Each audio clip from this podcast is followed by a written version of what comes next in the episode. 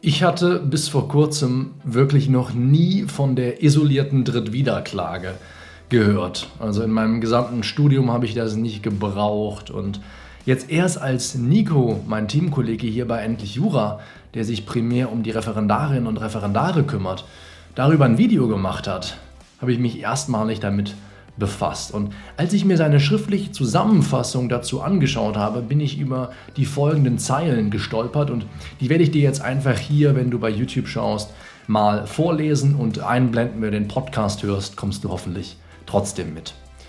Die isolierte Drittwiederklage ist nur zulässig, wenn Klage und isolierte Drittwiederklage in einem rechtlich und tatsächlich engen Zusammenhang stehen.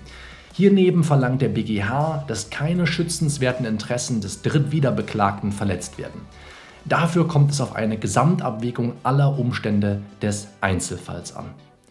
Und als ich das gelesen habe, wurde mir einmal mehr bewusst, auf wie viele Prinzipien und auch weiche Argumentationsmuster wir als Juristinnen und Juristen tagtäglich zurückgreifen. Wir können zwei Sachverhalte nur verbinden, wenn sie in einem rechtlich und tatsächlich engen Zusammenhang stehen.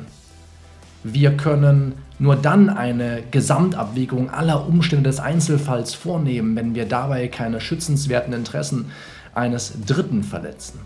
Wir müssen immer darauf achten, jedes Mal, egal was wir machen, dass wir keine schützenswerten Interessen eines Dritten verletzen. Und das sind so drei Sachen, die kannst du, wenn du so willst, immer schreiben, wenn dir nichts Besseres einfällt.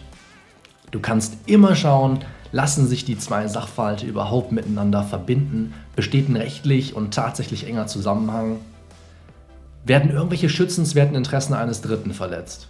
Und muss ich das Ganze nicht im Wege einer Gesamtabwägung aller Umstände des Einzelfalls betrachten und entscheiden? Drei Dinge, die du immer schreiben kannst, wenn dir nichts Besseres einfällt. Wenn dir das Video gefallen hat, wenn dir der Podcast gefallen hat, Schau gerne ansonsten natürlich auch mal in die Vollversion des Videos rein, solltest du dich mit der isolierten Drittwiederklage wirklich befassen wollen.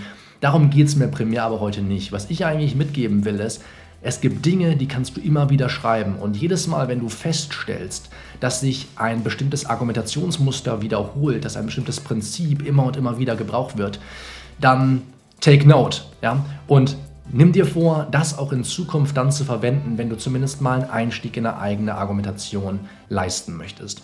Wenn dir die Tipps helfen, die ich hier bei Endlich Jura gebe, dann möchte ich dir das Angebot machen, sie direkt in dein E-Mail-Postfach zu bekommen. Das ist viel bequemer. Ich bin natürlich dankbar, dass du mich hier bei YouTube oder über den Podcast gefunden hast.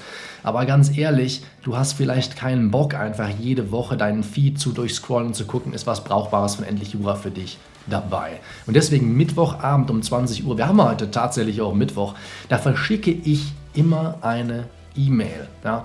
Kannst du so in vier bis fünf Minuten, nennt sich Jura neu gedacht, ein Newsletter, kannst du durchlesen, beschäftigt sich mit Themen wie diesen, aber ist ganz breit gefächert. Alles rund um juristisches Lernen, um juristisches Fachwissen, um Philosophie und Einstellung alles Mögliche, was du brauchst, um erfolgreich im Jurastudium und Referendariat zu sein, kannst du kostenlos abonnieren. Kriegst dann immer mittwochs abends um 20 Uhr von mir eine E-Mail direkt in dein Postfach. Link dazu packe ich dir in die Videobeschreibung und ins Kommentarfeld. Solltest du den Podcast hören, findest du den Link dazu auf jeden Fall auch nochmal in den Show Notes.